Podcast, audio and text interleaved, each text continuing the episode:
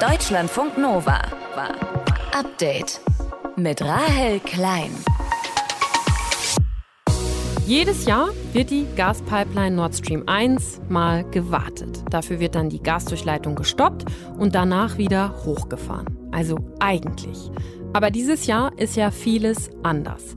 Russland führt einen großflächigen Angriffskrieg gegen die Ukraine und das heißt auch, man weiß nicht, was passieren wird. Alles ist möglich, alles kann passieren. Es kann sein, dass das Gas wieder fließt, auch mehr als davor. Es kann sein, dass gar nichts mehr kommt. Und wir müssen uns ehrlicherweise immer auf das Schlimmste einstellen und ein bisschen für das Beste arbeiten. Das sagt Wirtschaftsminister Robert Habeck. Und wir schauen uns gleich aber mal an, was bei so einer Pipeline-Wartung eigentlich genau passiert. Und wir fragen uns auch, was können wir denn jetzt schon im Sommer machen, um möglichen Gasengpässen im Winter vorzubeugen? Was sich auf jeden Fall anbietet, ist schon mal zu schauen, ob die Fenster dicht sind. Denn, wissen wir alle, durch die Fenster, da kann viel Wärme verloren gehen im Winter. Und das kann man eigentlich recht leicht testen. Wie ihr das testet und was man sonst noch machen kann, um Gas zu sparen, hört ihr alles gleich. Am Montag, dem 11. Juli, noch braucht ihr keine Heizung, aber der Winter kommt bestimmt. Deutschlandfunk Nova. Ja, war's das mit Gas aus Russland. Ab heute wird ja die Gaspipeline Nord Stream 1 gewartet. Doch in Deutschland rechnen einige damit, dass danach Russland das Gas überhaupt nicht mehr aufdrehen könnte.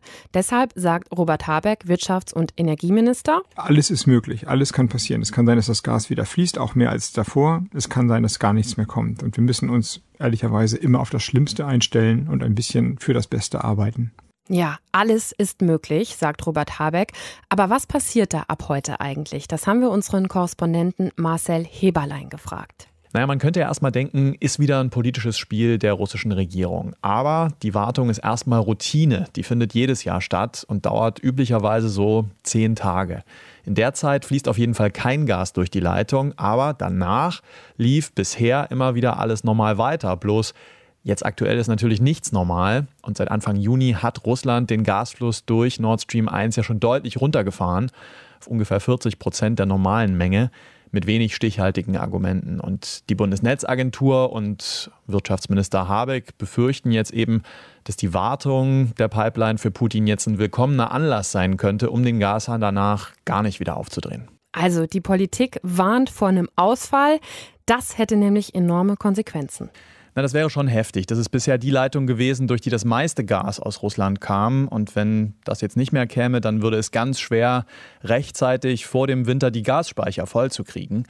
Denn das versuchen wir ja eigentlich. Wir wollen Reserven bilden für die kalten Monate, wenn wir Gas nicht nur für die Industrie brauchen, sondern eben auch zum Heizen. Dann müsste im Extremfall der Staat irgendwann sagen, wer noch Gas bekommt und wer nicht. Privathaushalte wären dann laut Gesetz erstmal sicher. Aber ein Teil der Industrie, der kriegt dann kein Gas mehr zugewiesen im Ernstfall und das könnte im schlimmsten Fall dann eine richtige Wirtschaftskrise auslösen. Ja, die Bundesregierung hat auch schon gesagt, wie sie darauf reagieren würde. Unser Korrespondent hat mal mögliche Optionen durchgespielt. Also wahrscheinlich würden die Gaspreise erstmal nochmal deutlich steigen und die Bundesregierung würde es dann den Gasversorgern erlauben, die hohen Preise auch schnell weiterzugeben an die Kundinnen und Kunden, einfach weil sonst das Risiko groß wäre, dass die Unternehmen pleite gehen. Und das würde noch mehr Probleme auslösen. Könnte auch gut sein, dass der Staat direkt einigen Gasunternehmen zu Hilfe kommen muss. Da ist ja jetzt auch schon die gesetzliche Grundlage geliefert worden, dass das ginge. Und die Frage, wie wir Energie, wie wir Gas einsparen können, möglichst schnell und möglichst viel, die dürfte dann nochmal deutlich drängender werden, als sie jetzt eh schon ist. Die Pipeline Nord Stream 1 wird ab heute gewartet. Infos dazu von Marcel Heberlein aus dem ARD Hauptstadtstudio. Deutschlandfunk Nova. Update. Die nächste Hitzewelle, ne, mit um die 40 Grad nächste Woche, steht vor der Tür und alle machen sich Gedanken, wie sie ihre Wohnung im kommenden Winter warm kriegen. Es ist ein bisschen verrückt gerade, ne?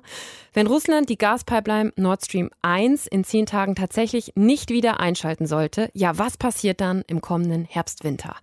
Offenbar kaufen gerade viele Menschen wie verrückt Heizlüfter, um sich auf alle möglichen Szenarien vorzubereiten. Verena von Keitz aus unserem Deutschlandfunk Nova Team hat sich die Zahlen angeschaut. Die sind schon ganz schön krass, oder? Ja, die sind wirklich ganz schön krass. Also beim Online-Händler Otto, da hat sich die Nachfrage nach elektrischen Heizgeräten wie Heizlüftern, Entschuldigung, und Radiatoren, guck mal, ich kriege schon irgendwie Husten, wenn ich nur an den Winter denke.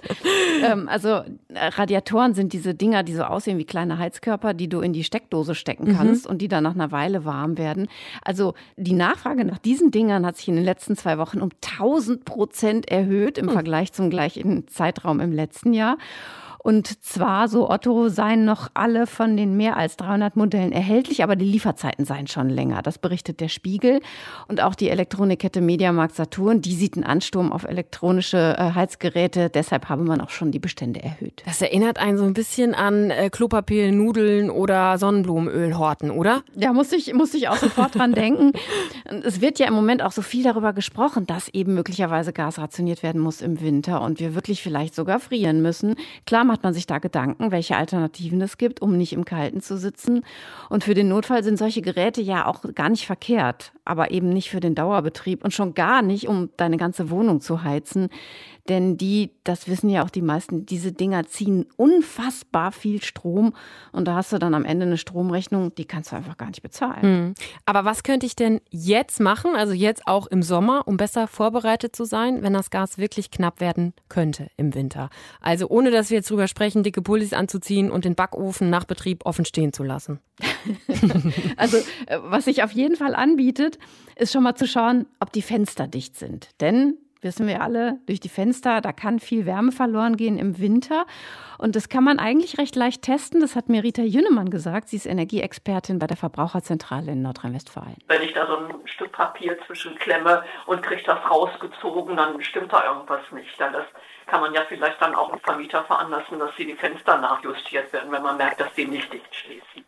Genau, also man soll also ein Stückchen Papier reinschieben, ne, Fenster zumachen und dann das Papier rausziehen, dann merkt man halt, ob es geht oder nicht.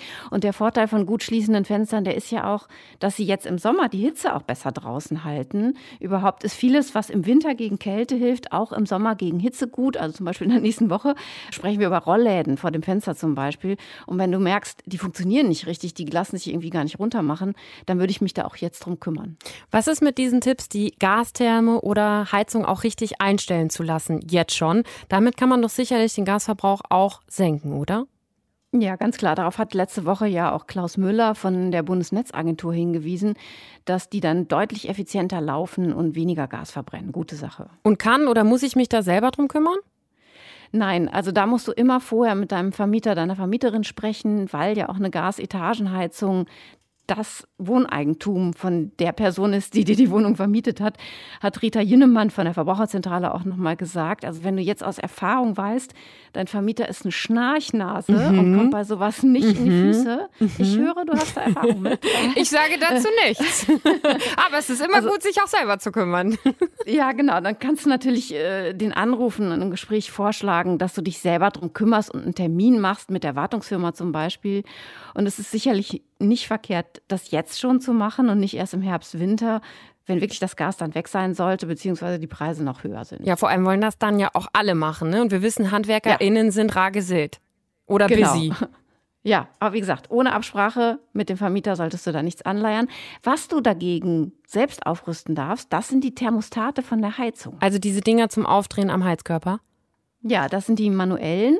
Es gibt aber auch automatische, äh, bei denen du die Raumtemperatur richtig programmieren kannst, sagt Rita Jünnemann. Da sind natürlich die handbedienten Thermostate insofern von Nachteil, weil da muss ich meinen inneren Schweinehund überwinden und jedes Mal alle Thermostate ablaufen und die drehen. Genau, und mit programmierbaren Thermostaten kannst du eben genau festlegen, wann die Temperatur in welchem Raum abgesenkt wird, zum Beispiel nachts oder auch wenn du nicht zu Hause bist. Wie können wir uns jetzt schon vorbereiten auf einen Winter, in dem das Gas vielleicht knapp werden könnte? Infos waren das von Verena von Keitz aus dem Deutschlandfunk Nova Team. Dank dir. Deutschlandfunk Nova. Update. In den USA, da ist Uber eine ziemlich günstige, einfache Alternative zum Taxi. Kannst du einfach per App einen Fahrer oder eine Fahrerin bestellen, hast einen Festpreis und kannst dir die Fahrt sogar noch mit anderen teilen. In Deutschland ist Uber längst nicht so verbreitet, sondern ziemlich stark eingeschränkt. Hier dürfen nur TaxifahrerInnen oder lizenzierte Mietwagenunternehmen für Uber fahren. Das deutsche Personenbeförderungsgesetz, das setzt Uber hier klare Grenzen. Das haben auch Rechtsstreitigkeiten mit Uber immer wieder ergeben ergeben in den letzten Jahren. Geleakte Dokumente von und über Uber zeigen jetzt aber, wie aggressiv das Unternehmen vor einigen Jahren versucht hat, in Deutschland bessere Chancen zu haben und die rechtliche Situation zu verbessern, auch mit Hilfe der Politik und der Medien. Ob das über normalen Lobbyismus hinausgeht und warum das so brisant ist, darüber spreche ich jetzt mit Katharina Felke. Sie arbeitet für das Investigativteam des NDR und hat zusammen mit einem internationalen Team aus JournalistInnen die Uber-Dokumente ausgewertet. Hallo Katharina. Hallo. Was habt ihr denn anhand der Dokumente rekonstruieren können, was Uber konkret gemacht hat, um bessere Chancen in Deutschland zu haben? Du hast es ja schon gesagt, Uber war enorm unter Druck, weil man auf massiven Widerstand hier gestoßen ist. Also hat man sich Hilfe gesucht, nicht nur bei ehemaligen und amtierenden PolitikerInnen, sondern auch bei den Medien und der Wissenschaft. Also wir sprechen hier von Auftragsstudien, von offenbar bezahlten Artikeln. Eine Privatdetektei wurde angeheuert und Medienunternehmen hat man auch strategische Aktiendeals angeboten. Also die Palette ist wirklich sehr groß. Hm. Otto Fricke, der ist heute haushaltspolitischer Sprecher der FDP im Bundestag. Bundestag, hat damals für eine Lobbyagentur gearbeitet und eine wichtige Rolle für Uber gespielt. Was war seine Aufgabe? Absolut. Also Otto Fricke hat zwischenzeitlich die komplette Kampagne für Uber in Deutschland koordiniert. Also da haben teilweise vier Lobbyagenturen gleichzeitig für Uber in Deutschland gearbeitet. Das hat dann auch um die 150.000 Euro pro Monat gekostet. Und Otto Fricke, du hast ja schon gesagt, der saß davor im Bundestag, der sitzt interessanterweise ja auch jetzt wieder im Bundestag. Der hat seine Kontakte zu SpitzenpolitikerInnen genutzt. Also er hat zum Beispiel angeboten, eine SMS an Alexander Dobrindt zu schicken. Der war damals Verkehrsminister. Er hat unterschiedliche unterschiedliche StaatssekretärInnen getroffen. Er hat mit Jens Spahn gesprochen. Also er hat da wirklich, ja, die Kontakte, die er in seiner politischen Laufbahn vorher aufgebaut hat, in den Dienst dieses Unternehmens gestellt. Ja, hat er auch viel zu tun gehabt, muss man sagen. Klingt auf jeden Fall so. War das denn in Anführungszeichen normaler Lobbyismus oder war das auch in irgendeiner Weise illegal? Also ich habe es schon gesagt, er saß ja lange davor schon im Bundestag, dann war er bei der Lobbyagentur, jetzt ist er 2017 wieder im Bundestag. Das ist alles nicht illegal. Aber Experten, mit denen wir gesprochen haben, haben uns gesagt, das geht eigentlich gar nicht. Also das ist mhm. wirklich die Frage, ob wir solche Abgeordnete denn wollen. Otto Fricke sagt, er hat das immer klar getrennt, also sein Mandat und dann quasi die Arbeit für Uber. Aber wir haben auch wieder mit zum Beispiel Expertinnen von Lobby Control gesprochen, die ganz klar sagen, der Fall zeigt, wir brauchen da strengere Karenzregeln. Also das ist quasi die Zeitspanne, die man einhalten muss, bis man von der Politik ins Lobbying gehen darf. Und die sollte es explizit für Lobbying-Jobs auch für Abgeordnete und Abgeordnetinnen geben. Du hast es schon angesprochen, aber inwiefern hat Uber auch versucht, wirklich Wissenschaft und Medien für sich einzuspannen? Also da zeigen die Daten ganz deutlich, das haben sie im großen Stil gemacht.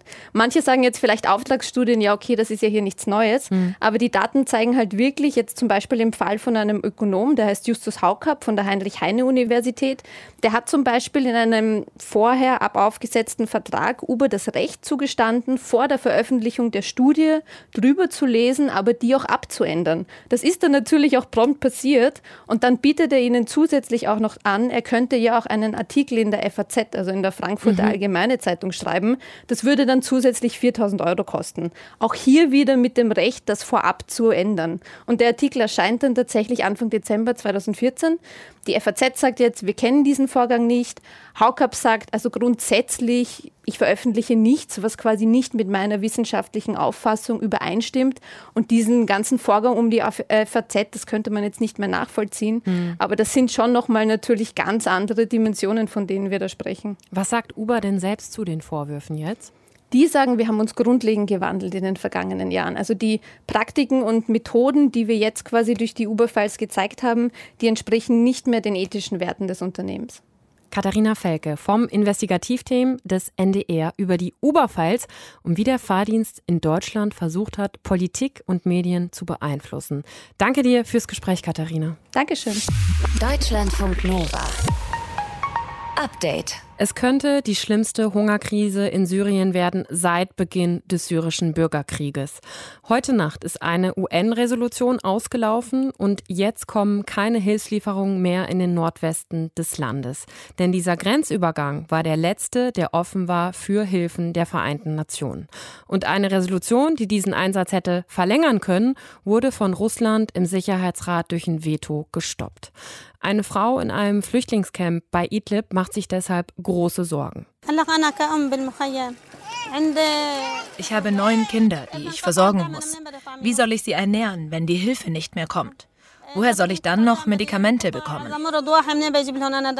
Wir sprechen mit Karl Otto Zentel. Er ist Generalsekretär der Hilfsorganisation Care Deutschland und er war vor kurzem noch im Nordosten des Landes unterwegs. Herr Zentel, was bedeutet das für die Menschen in Syrien, wenn es diese Hilfslieferungen jetzt nicht mehr gibt? Die Hilfslieferungen der Vereinten Nationen sind eigentlich die Grundlage für die Unterstützung, die im Nordwesten des Landes geleistet werden kann. Das ist nicht zu ersetzen. Es geht da um Nahrungsmittel, es geht aber auch um Medikamente, es geht um Kerosin für die Kocher, im Winter für die Öfen, es geht um Ersatz für beschädigte Zelte, also wirklich Basisnotwendigkeiten des Überlebens, die den Menschen genommen werden. Sie waren ja vor kurzem noch im Nordosten Syriens unterwegs. Wie ist die Lage dort? Wie geht es den Menschen da? Die Lage hat sich nicht verbessert, im Gegenteil. Also sowohl im Nordwesten als auch im Nordosten des Landes geht es den Menschen schlechter als vorher. Das hat damit zu tun, dass auch dort die Nahrungsmittelpreise deutlich gestiegen sind. Gleichzeitig hat die Währung an Wert verloren. Es wird also immer schwieriger, etwas zu kaufen. Also ein Lehrer im Nordosten an einer Schule verdient im Monat 40 US-Dollar. Ich denke, das ist sehr deutlich und macht jedem klar, dass man damit eigentlich kaum überleben kann. Sie haben schon gesagt, dass die Hilfen der UN kaum zu ersetzen sind, weil die eben die wichtigsten ja sind. Was können Hilfsorganisationen wie CARE jetzt aber noch übernehmen, was von der UN jetzt nicht mehr an Hilfen geleistet werden kann? Ja, wir können versuchen, unsere Projekte noch zu vergrößern. Dabei sind wir aber auch natürlich auf Hilfsgüter angewiesen. Also diese Logistik die diese Mengen, die geliefert wurden, wir reden ja auch von Millionen von Menschen im Nordwesten, die auf diese Unterstützung angewiesen sind, die in Zelten, seit Jahren in Zelten unter den schlimmsten Bedingungen auch leben, die können wir kurzfristig und auch langfristig nicht ersetzen. Die UN hat jeden Monat 800 Lkw über diesen Grenzübergang in den Nordwesten geschickt. Wenn das jetzt von heute auf morgen zusammenbricht, gibt es noch einen kleinen Lagerbestand im Land, aber dann haben wir Grundnahrungsmittel, die fehlen, dann haben wir Familien, die sich Essen nicht mehr leisten können, dann haben wir aber auch große Probleme in den noch vorhandenen wenigen Kliniken und Gesundheitszentren, was Medikamente angeht, aber auch was Behandlungsmaterial angeht. Und wie bekommen Sie die Hilfe trotzdem nach wie vor ins Land, wenn nicht über diesen Grenzübergang? Es gibt noch die Möglichkeit, auch kommerziell zu importieren, hm. aber das deckt natürlich nicht die Größenordnungen, die auch dann mit Ausnahmegenehmigungen versehen sind, die die Vereinten Nationen ja dann auch zum Beispiel mit der türkischen Regierung verhandelt haben. Und dieses Nein von Russland, diese Resolution eben jetzt nicht zu verlängern und damit zu verhindern, dass Hilfen über den Grenzübergang gebracht werden können. Wie ist das zu bewerten? Also was will Russland damit erreichen? Diese Frage kann ich Ihnen nicht beantworten. Ich sehe nur die Konsequenzen für unsere Arbeit und vor allen Dingen für die Menschen, die dort leben. Wir können viel interpretieren. Fakt ist, diese Menschen, die nichts dafür können, sind da zum Spielball politischer Überlegungen geworden, was absolut unmenschlich ist. Aus politischen Überlegungen heraus derartige Entscheidungen mit derart massiven negativen Konsequenzen für so viele Menschen zu treffen. Die Konsequenz wäre ja jetzt, wenn es keine neue Resolution gibt, dass dann UN-Hilfen über das Assad-Regime geliefert werden könnten, über Damaskus. Wäre das in Ihren Augen eine Lösung?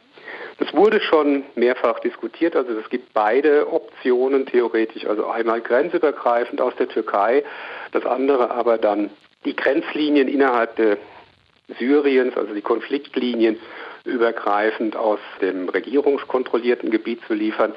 Als Beispiel in den ersten sechs Monaten dieses Jahres sind über den Grenzübergang in der Türkei, Bab el-Hawa, 4.800 bis 5.000 LKWs geliefert worden. Mhm. In den letzten zwölf Monaten war es gerade möglich, fünf Konvois über die innere Konfliktlinie in den Nordwesten zu bringen. Das mag verschiedene Gründe haben, ist aber definitiv nicht einfach. Da gibt es viele Hemmnisse, die zu überwinden sind und zeigt ganz einfach aufgrund der schieren Größenunterschiede, dass das zumindest kurzfristig kein Ersatz sein kann. Weil der Nordwesten des Landes ja eben auch nicht unter syrischer Regierungskontrolle steht, ne? Weil der Nordwesten des Landes von Rebellenfraktionen gehalten mhm. wird. Und hoffen Sie jetzt noch auf eine Einigung im UN-Sicherheitsrat doch noch irgendwie in den nächsten Tagen, Wochen? Ich, äh, ja, wir hoffen. Natürlich hoffen wir, also wir hoffen für die Menschen, die im Nordwesten Syriens auf, auf diese Hilfe dringend angewiesen ist. Und glauben Sie dran? Ich weiß es nicht. Ich weiß es nicht. Ich meine, Syrien, dieser Krieg dauert nun elf Jahre. Es wurde schon so vieles versucht. Der Krieg ist immer noch im Gange. Es wurde keine Lösung gefunden. Da wird natürlich die Hoffnung immer weniger. Hm. Trotzdem sollten wir sie nicht aufgeben. Ich weiß nicht, also ich meine, was bleibt den Menschen dann im Nordwesten Syriens für eine Alternative?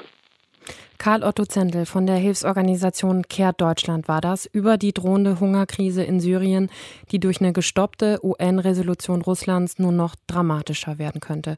Wir haben kurz vor der Sendung mit ihm gesprochen. Ich danke Ihnen sehr herzlich, Herr Zendel. Deutschlandfunk Nova.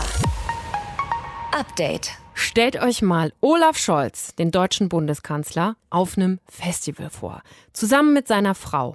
Bei Rock am Ring zum Beispiel. Oder Wacken mit Festivalhut oder Glitzer im Gesicht. Ist eher schwierig, oder? Ganz anders sieht's bei Sanna Marin aus. Von der finnischen Ministerpräsidentin ist am Wochenende ein Foto viral gegangen, das sie auf einem finnischen Rockfestival zeigt. In Lederjacke, Jeansshorts und Boots. Würde man die nicht kennen, dann würde man die einfach als junge Festivalgängerin durchgehen lassen. Aber genau das ist ja wahrscheinlich auch ihr Kalkül gewesen. Oder nicht?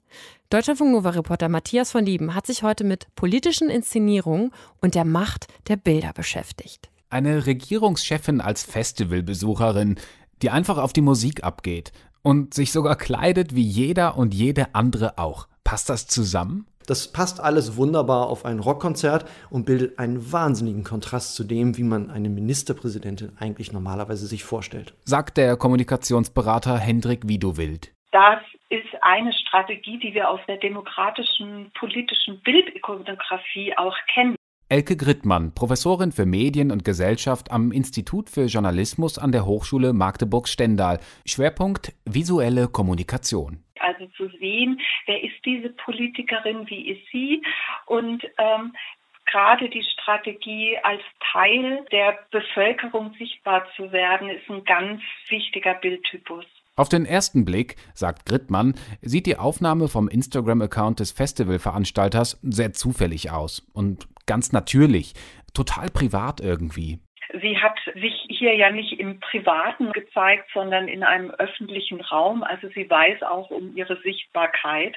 Und ich denke, dass sie hier auch ein Image-Management betreibt. Trotzdem wirke das Foto glaubwürdig. Und nicht nur, weil Marien mit ihren 36 Jahren locker noch zur Festivalzielgruppe gehört und ihr Habitus auch dazu passt, sondern weil sie, sagt Elke Grittmann, tatsächlich privat auch Rockmusik hört. Ich glaube, diese Bilder funktionieren nur und sind nur dann überzeugend, wenn wir sie als sehr glaubwürdig empfinden. Also keinen Bruch in der Person und dem, was sie zeigt, wahrnehmen. Also wenn sich das Gezeigte eben nicht ganz offensichtlich als eine einzige Inszenierung entlarvt. Das tut es aber in manchen Fällen. Kommunikationsberater Hendrik Widowild hat dazu auch passende Beispiele aus Deutschland. Ich nehme mal zum Beispiel ähm, Herrn Lindner.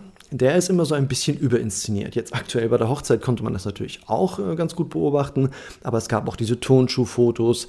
Er ist auch in seinem gesamten Auftreten manchmal etwas überdistinguiert und hat dadurch manchmal etwas Strebehaftes. Robert Habeck ist auch so ein Fall. Auf Twitter wurde er kürzlich für ein Foto gefeiert, auf dem er auf dem Boden eines Bahnsteigs sitzt, im Schneidersitz und lässig auf dem Handy scrollend. Und ganz ehrlich, bis auf die Tatsache, dass Habeck einen Anzug trägt, könnte so wohl auch ein Gymnasiast auf eine verspätete S-Bahn warten. War wahrscheinlich aber auch genauso gedacht. Robert Habeck muss, glaube ich, ein bisschen aufpassen, dass er da nicht ins Überinszenierte rüberkippt, weil manchmal wirkt es doch ein bisschen zu kuschelig, zu romantisch, zu kumpelig. Ähm, das ist halt, drückt sich dann auch im Sprachlichen aus. Dass das konventionelle oder vielleicht besser recht steife Element in der deutschen Politik aber etwas abnimmt, das ist für Hendrik Widowild eine gute Tendenz, weil wir hierzulande eben doch noch an einen ja, sehr altbackenen Politiktypus gewöhnt sind. Wir haben diesen kulturellen Wandel sozusagen noch nicht ganz vollzogen. Der beginnt bei uns ja gerade erst. Wir haben die Ampel, die mit, dem, mit diesem Selfie damals auch für Furore gesorgt hat. Und wir haben halt immer noch Helmut Kohl und Angela Merkel vor Augen und Gerhard Schröder vielleicht auch noch in seinen Brioni-Anzügen. Das war eine andere Welt. Und das ist jetzt gar nicht mal so, dass, dass sozusagen die Menschen einfach was anderes machen, sondern es sind einfach jüngere Menschen, neue, also eine neue Generation, die völlig anders kommuniziert und auch ganz natürlich kommuniziert über die sozialen Medien, die jetzt an die Hebel der Macht gekommen ist. Und das ist, glaube ich, das, was für so eine enorme Verblüffung, vor allen Dingen in Deutschland, sorgt. Diese Art der Inszenierung ist in Deutschland also neu und auch völlig ungewohnt. Also dieses natürliche, nahbare, unorthodoxe, menschliche. Deswegen war es gestern wahrscheinlich auch die Schlagzeile für den Nachrichtensender Welt TV, als Annalena Baerbock auf der Inselgruppe Palau bei einem politischen Termin ohne Schuhe am Strand entlang spazierte. Bundesaußenministerin Annalena Baerbock ist barfuß zu Besuch im Inselstaat Palau. Im Südpazifik machte sie sich heute. Zu viel Inszenierung und Personalisierung ist laut Kommunikationswissenschaftlerin Elke Grittmann aber auch nicht gut. Denn wenn die Person immer mehr in den Vordergrund rückt und das beobachtet sie gerade, dann könnten die politischen Inhalte langfristig darunter leiden. Und diese Frage, wie viel Beachtung findet eben dann auch die politische Debatte, die Diskussion um die Themen, das ist, glaube ich, der, der mögliche Knackpunkt. Also die stellt sich, glaube ich, durch diese zunehmende Inszenierung und Visualisierung. Deutschlandfunk Nova. Update. Was haben mehr als zwei Jahre Corona-Pandemie mit unserem Immunsystem gemacht? Viele von uns waren ja lange gar nicht krank, also so normale Erkältungen waren ja wegen Maske und Abstand halten und Desinfektionsmittel auf dem Rückzug. Aber wie ist das jetzt? Ohne weitgehende Hygieneregeln. Gefühlt liegen ja gerade viele entweder mit Corona oder auch mit normalen Erkältungen mitten im Sommer flach. Sprechen wir drüber mit Julia Polke aus dem Deutschlandfunk Nova Nachrichtenteam. Julia, ist das nur so ein Gefühl oder ist das wirklich so, dass gerade viele Menschen krank sind? Es ist so von beidem etwas. ExpertInnen vermuten, dass wir gerade ganz besonders auf Symptome achten, weil wir natürlich durch die Corona-Pandemie und die ganzen Infos aus den Medien darauf getrimmt sind und andererseits aber auch nicht mehr gewohnt sind, krank zu sein, weil wir eben durch die Masken in den letzten zweieinhalb Jahren ja auch andere Erkältungen vermieden haben. Mhm. Und viele gehen wohl jetzt auch mit vergleichsweise milden Symptomen zum Hausarzt, was sie sonst vielleicht nicht gemacht hätten, mutmaßt die Arbeitsgemeinschaft Influenza vom Robert Koch Institut in einem aktuellen Bericht mit etwa 1,2 Millionen Arztbesuchen in einer Woche Wegen akuter Atemwegserkrankungen sind es rund dreimal mehr als in den Jahren vor der Corona-Pandemie. Und das liegt aber auch daran, dass es tatsächlich mehr Erkältungen gibt als in den Jahren vor Corona. Das RKI hat in der Woche vom 27.06. bis 3.07., die Daten sind dann heute rausgekommen, eine Rate akuter Atemwegsinfekte von 5,4 Prozent erfasst. In den Jahren vor der Pandemie lag sie bei durchschnittlich 3,7 Prozent. Und sind das denn wirklich alles einfache Erkältungen oder könnte könnte das auch Corona sein? Corona zählt da auch mit rein. Wir stecken ja gerade mitten in der Sommerwelle, weil es kaum noch Maßnahmen zur Kontaktbeschränkung gibt und auch Menschen, die geimpft sind oder Corona schon mal hatten, zwar vor einem schweren Verlauf geschützt sind, aber nicht wirklich gut vor einer Ansteckung mit der neuen Variante BA5 und bei den Erwachsenen ist es wohl auch so, dass der Großteil der akuten Atemwegsinfekte Corona-Infektionen sind. Bei Kindern sind es eher andere Viren. Aber selbst wenn man die Corona-Erkrankungen bei den Erwachsenen abzieht, sind es trotzdem immer noch mehr Sommererkältungen als in den Jahren vor Corona. Aber wie lässt sich das dann erklären? Also haben die Masken unser Immunsystem vielleicht doch irgendwie geschwächt? Nee, das Immunsystem, das ist ja kein Muskel, der, wenn er jetzt irgendwie nicht trainiert wird, dann verkümmern würde. Mhm. Das Immunsystem ist immer darauf gepolt, unseren Körper gegen Eindringlinge zu verteidigen. Und das kann es auch genauso gut, wenn es länger nicht mit Keimen in Kontakt gekommen sind. Abgesehen davon, dass es ja durch Nahrung, Umweltgifte, Pollen, Pilzsporen in der Luft und so weiter immer auch irgendwas zu tun hat. Aber die Masken und die Kontaktbeschränkungen, die könnten tatsächlich eine Erklärung dafür liefern, warum es so viele Atemwegsinfektionen Effekte gibt. Was wäre die Erklärung dafür? Es gibt einerseits sehr viele verschiedene Erkältungsviren, die wir uns sonst ja verteilt übers Jahr oder über mehrere Jahre verteilt holen. Und andererseits halten die Antikörper gegen die meisten Erkältungsviren nicht so lange an. Das heißt, es machen jetzt viele Menschen auf einmal die Erkältungen direkt hintereinander durch, die sich ja sonst vor allem im Winter verbreitet hätten, aber insgesamt eben auch mehr übers Jahr oder auch auf mehrere Jahre verteilt hätten. Und die Arbeitsgemeinschaft Influenza, die hat in einem früheren Bericht das äh, Ganze als Nachholeffekt bezeichnet. Es gibt gerade im Sommer viele Menschen mit Corona, aber auch mit anderen Erkältungskrankheiten. Warum? Infos von Julia Polke aus unserem Deutschlandfunk Nova Nachrichtenteam. Deutschlandfunk Nova. Update. Immer Montag bis Freitag auf deutschlandfunknova.de und überall, wo es Podcasts gibt. Deutschlandfunk Nova.